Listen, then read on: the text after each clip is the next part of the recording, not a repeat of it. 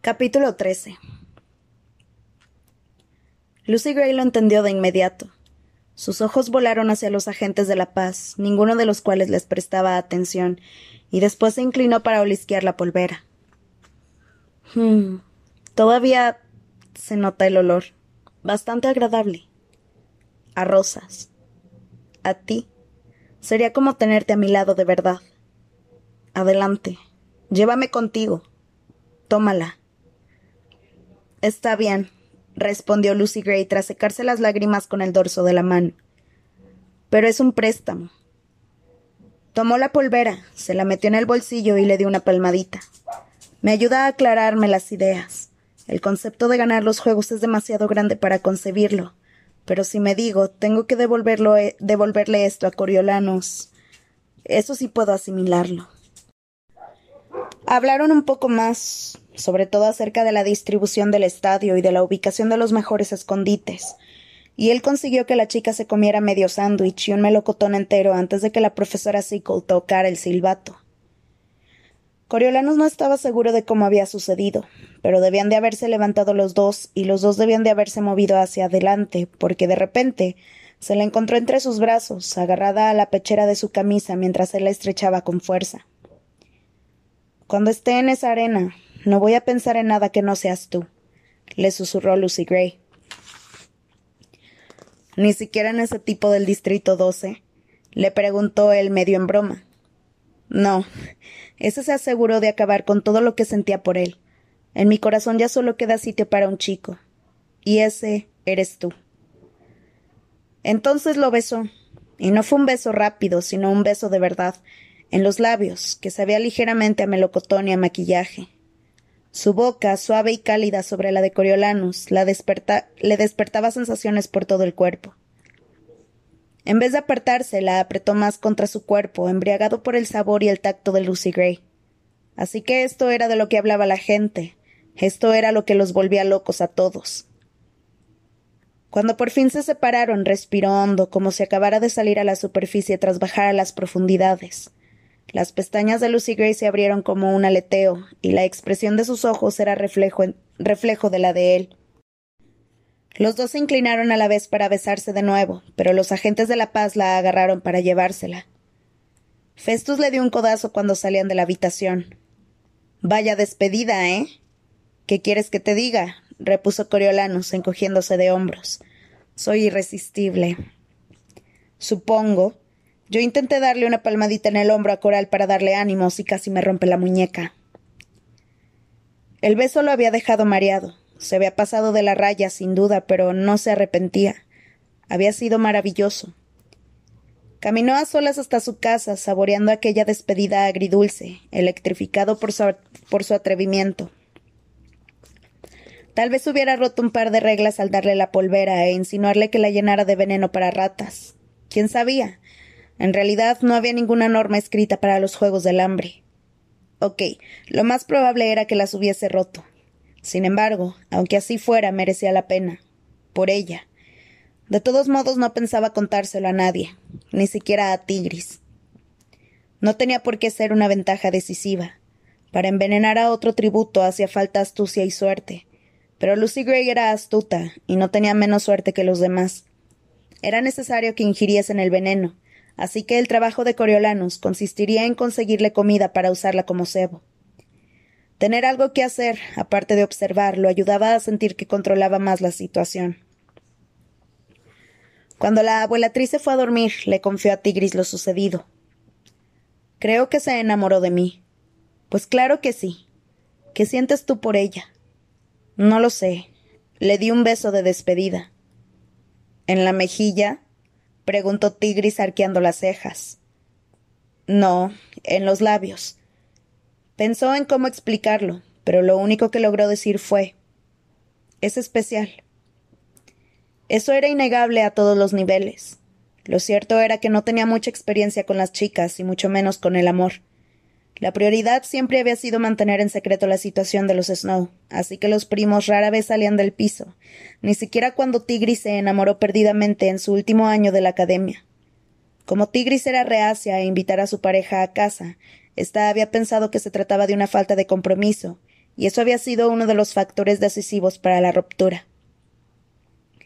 Coriolanus entendió el incidente como una advertencia para no enredarse demasiado con nadie. Muchas de sus compañeras habían mostrado interés por él, pero había conseguido mantenerlas alejadas con suma habilidad. La excusa del ascensor averiado le había venido bien, al igual que las múltiples enfermedades ficticias de la abuelatriz, que exigían reposo absoluto.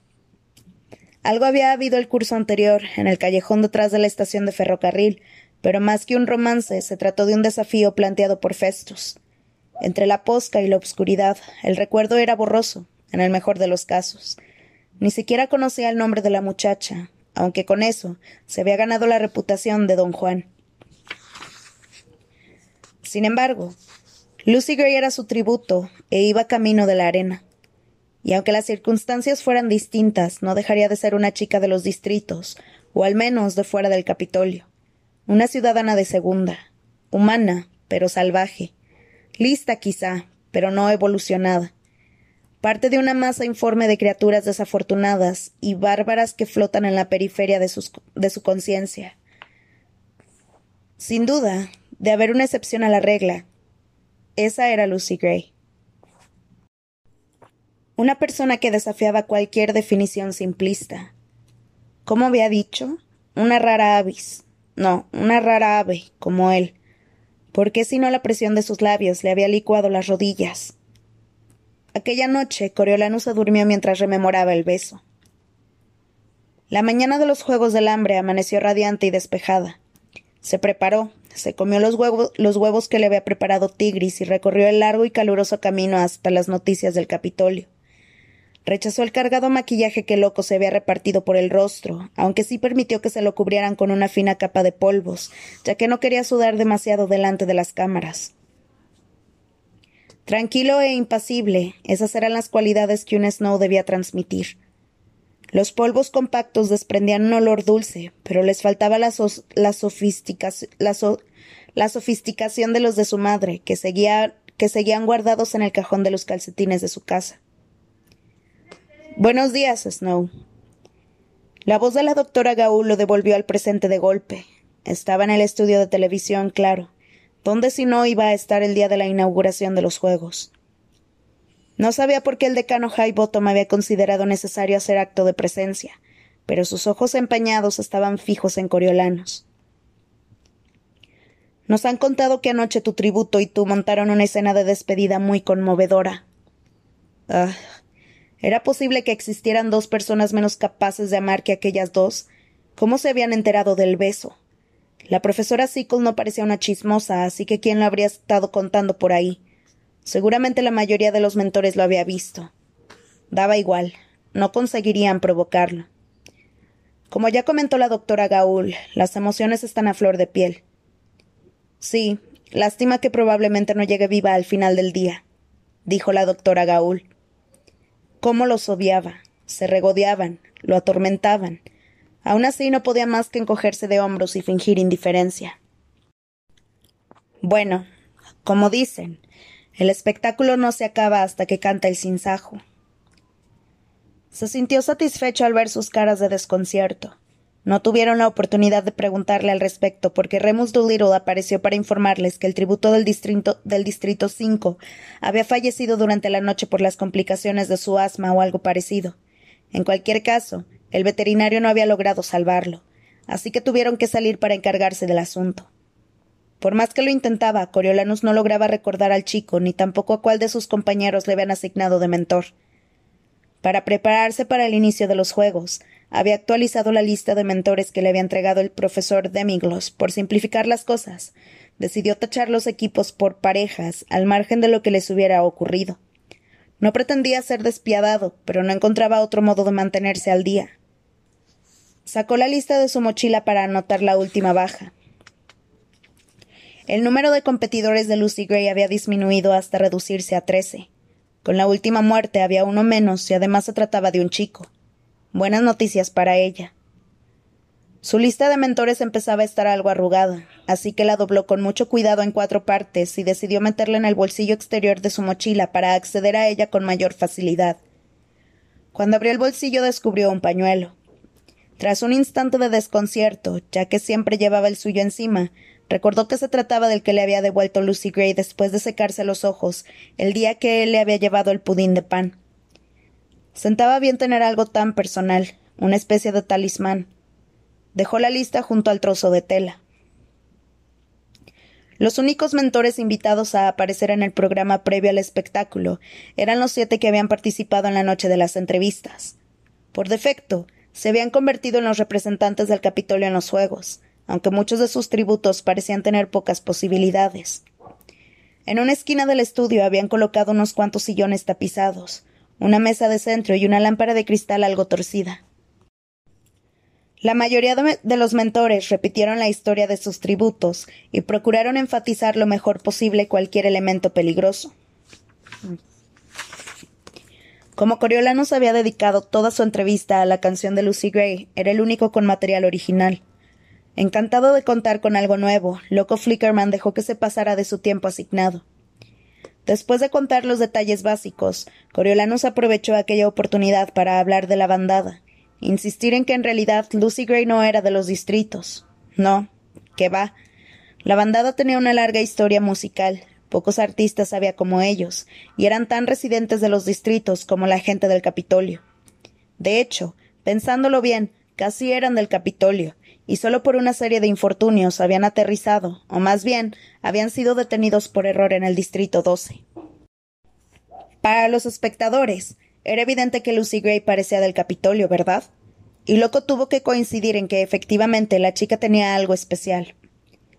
Lisistrata lo miró con cara de fastidio cuando se sentó, y Coriolanus entendió el porqué cuando llegó la entrevista de su compañero, y se percató de que intentaba establecer un vínculo entre Jessop y Lucy Gray, y que la gente los viera como pareja y se compadeciera de ellos. Aunque era cierto que Jessop era un minero del carbón del Distrito 12 de pies a cabeza, ¿acaso no habían demostrado los dos una afinidad natural desde el primer momento? ¿Y quién no se había fijado en lo unidos que estaban, algo tan poco habitual en los tributos procedentes del mismo distrito? De hecho, Lisistrato tenía la certeza de que estaban prendados el uno del otro. Con la fuerza de Jessop y la habilidad de Lucy Gray para enamorar al público, estaba convencida de que el Distrito 12 ganaría los Juegos del Hambre de ese año. El motivo de la presencia del decano Highbottom quedó claro cuando ocupó el sitio que acababa de dejar Lisistrata junto a Loco. Consiguió analizar el programa de mentores y tributos como si no hubiera estado drogado todo el tiempo. En realidad, Coriolano se quedó un tanto desconcertado con la, lucidez, con la lucidez de algunos de sus comentarios.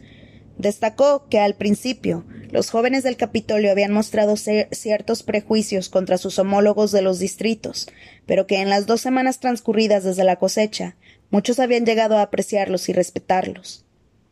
Como suele decirse, resulta esencial conocer al enemigo. Así que qué mejor modo de conocerse que aunar fuerzas en los Juegos del Hambre. El Capitolio ganó la guerra tras una lucha larga y complicada, y hace poco volaron en pedazos nuestro estadio. Sería un error pensar que cualquiera de los dos bandos carece de inteligencia, fuerza o valor. Pero no estará usted comparando a nuestros niños con los suyos, ¿verdad? preguntó Loco. No hay más que echarles un vistazo para comprobar que los nuestros son de una raza superior. No hay más que echarles un vistazo para comprobar que los nuestros han tenido acceso a más comida, ropa más bonita y mejor higiene dental, repuso el decano. Suponer otra cosa, pensar que contamos con una superioridad física, mental o sobre todo moral sería un error. Esa arrogancia es lo que estuvo a punto de costarnos la guerra. Fascinante, dijo Loco a falta de una respuesta mejor. Su punto de vista es realmente fascinante. Gracias, señor Flickerman. No sabe cuánto valoro su opinión aseguró el decano irónico. Coriolanus creía que la burla era evidente, pero loco se ruborizó. Es muy amable por su parte, señor Highbottom. Como todos sabemos, no soy más que un humilde hombre del tiempo. Y un mago en ciernes, le recordó el decano Highbottom. Bueno, me declaro culpable, coincidió Loco con una risita de satisfacción. Espere, ¿qué es eso? Metió la mano detrás de la oreja del decano y sacó un caramelito plano con relucientes franjas de colores. Creo que esto es suyo, le dijo, e intentó entregárselo a Highbottom con una mano húmeda manchada de caramelo de colores. Estaba claro que el decano no pensaba aceptarlo. Madre mía, ¿de dónde ha salido eso, loco? Hmm.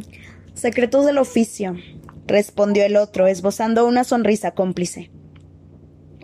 En el exterior los esperaban unos coches para llevarlos de vuelta a la academia, y Coriolanus se encontró sentado con Félix y el decano Highbottom. Los dos parecían pertenecer al mismo círculo social, así que se entretuvieron chismeando sin prestar atención al chico, que aprovechó la ocasión para reflexionar sobre las palabras que el decano había dedicado a la gente de los distritos, que eran básicamente sus iguales, aunque tuvieran menos recursos que en el Capitolio. Era una idea bastante radical para expresarla en la televisión. Estaba claro que la abuelatriz y muchos otros la rechazarían y menoscababa el esfuerzo de Coriolanus por presentar a Lucy Gray como alguien ajeno a los distritos. Se preguntó si la habría descrito así solo por su estrategia en los juegos, o si en parte reflejaba al desconcierto que le producía lo que sentía por ella. Cuando llegaron al salón y Félix se distrajo con un equipo de televisión, alguien le puso una mano en el hombro a Coriolanus.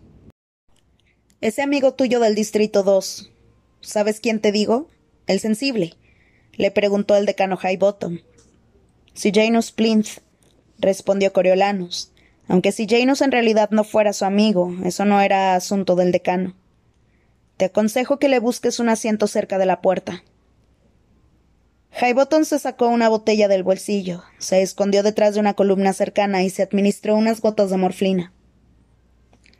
Antes de tener tiempo para meditar sobre sus palabras, Lisistrata apareció hecha una furia. En serio, Coriolanus, podrías cooperar un poquito conmigo. Jessop no deja de decir que Lucy Gray es su aliada. No tenía ni idea de que esa fuera tu estrategia. De verdad que no pretendía fastidiarte. Si nos dan otra oportunidad, usaré el enfoque del equipo. Le prometió. A saber si se presentarán más oportunidades. Resopló Lisistrata. Satiria se abrió paso entre la multitud y no contribuyó a solucionar el problema cuando exclamó Qué entrevista tan astuta, querido. Hasta yo estuve a punto de creerme que tu chica nació en el Capitolio. Venga, vamos, tú también, Lisistrata. Necesitan las chapas y los brazalectores. Los condujo por el salón, en el que, a diferencia de años anteriores, la emoción era palpable. La gente le gritaba buena suerte y lo felicitaba por la entrevista. Coriolanus disfrutaba de la atención, aunque también era un poco inquietante. En el pasado, aquellas ocasiones eran momentos reflexivos en los que los asistentes procuraban no mirarse a los ojos y hablar solo cuando era necesario.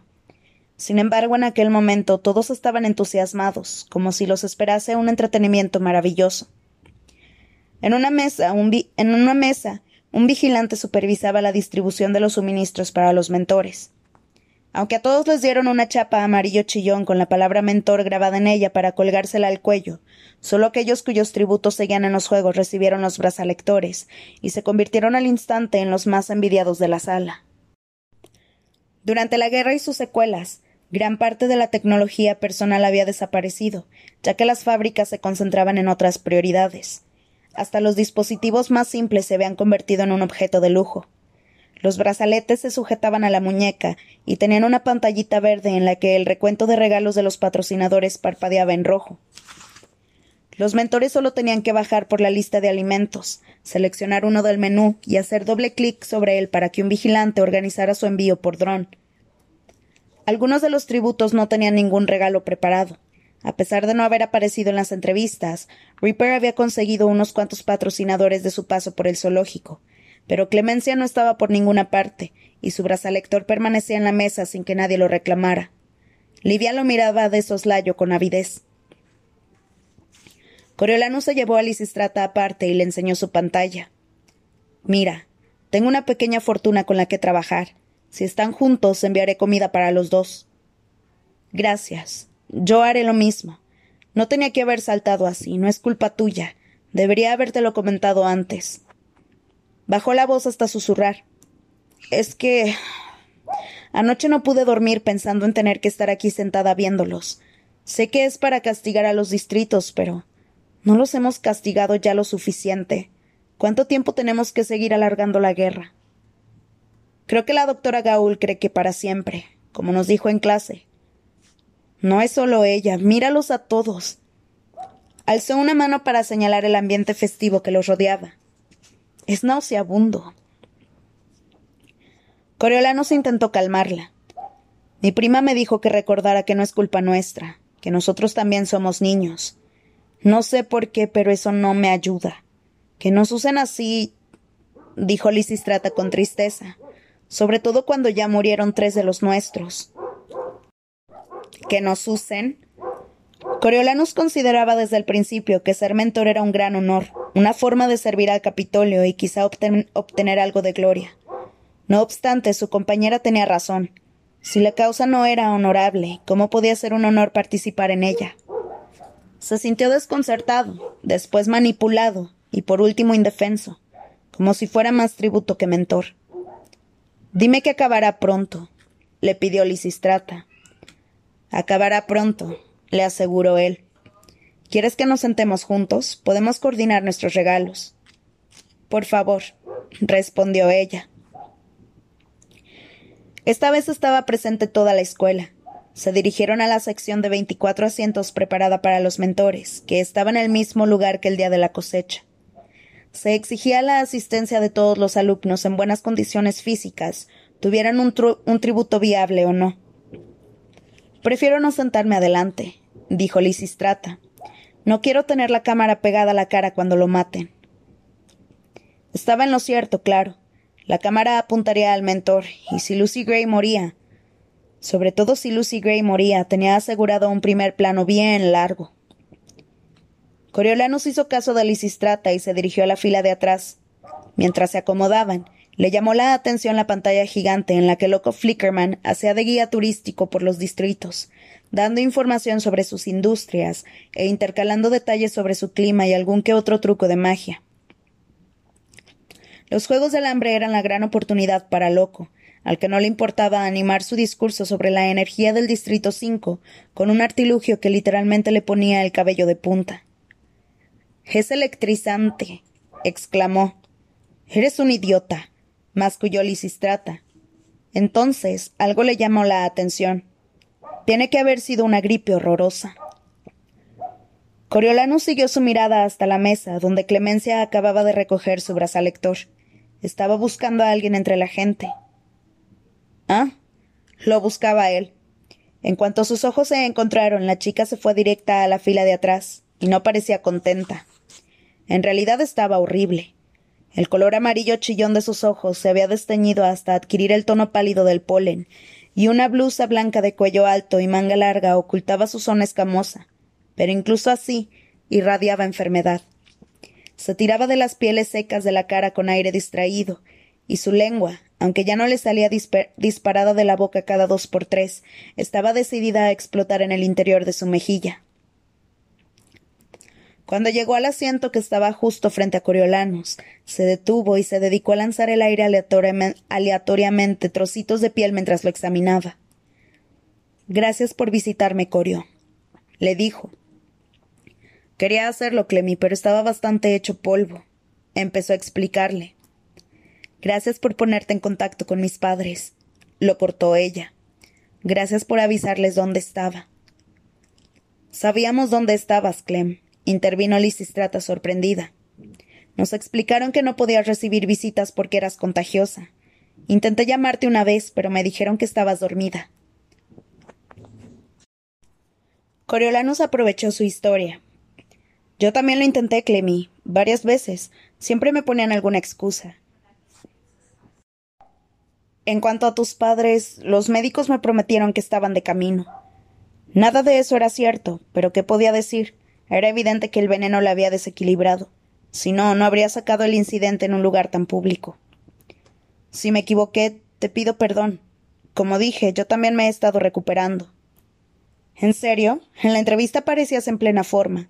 Y tu tributo también. Tranquila, Clem, no es culpa de Corio que te pusieras enferma, dijo Festus, que llegó justo a tiempo de oír parte de la conversación. Cállate, Festus, no tienes ni idea de lo que hablas. Le soltó Clemencia, y se fue, enfadada a sentarse en primera fila. Festus se sentó al lado de Lisistrata. ¿Qué le pasa? Aparte de estar mudando de piel. ¿Quién sabe? Estamos todos fatal dijo Lisistrata. De todos modos no es propio de ella. Me pregunto qué. empezó a decir Festus. Janus, lo llamó Coriolanus, aliviado por la interrupción. Aquí. Tenía un asiento vacío al lado y necesitaba cambiar el tema de conversación.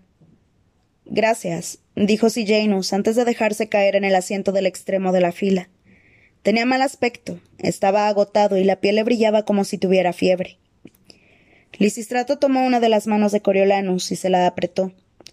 Cuanto antes empiece, más rápido acabará. Hasta el año que viene, le recordó él, pero aún así le dio una palmadita de agradecimiento en la mano. Apenas unos segundos después de que indicaran a los alumnos que ocuparan sus respectivos asientos, el sello del Capitolio ocupó las pantallas y el himno los puso a todos en pie. La voz de Coriolanus sonaba por encima de la del resto de los mentores, que se limitaban a murmurar. En serio, llegados a ese punto, ¿no podían esforzarse un poco más? Cuando regresó Loco Flickerman y extendió las manos en un gesto de bienvenida, el chico vio que todavía tenía en la palma las manchas de caramelo de su truco de magia. Damas y caballeros, dijo, que empiecen los décimos Juego del Hambre. Una imagen del interior del estadio reemplazó a la de Loco. Los catorce tributos que quedaban en la lista estaban colocados en un amplio círculo, esperando a que sonara el gong. Nadie les prestaba atención ni a ellos, ni a los escombros de las bombas que salpicaban la arena, ni a las armas tiradas por el suelo polvoriento, ni a la bandera de Panem que colgaba de las gradas y añadía a la escena un toque decorativo sin precedentes. Todos los ojos siguieron la cámara, cautivados, mientras ésta hacía zoom sobre el par de postes de acero cercanos a la entrada principal del estadio. Medían seis metros de altura y estaban unidos por una viga transversal de longitud similar.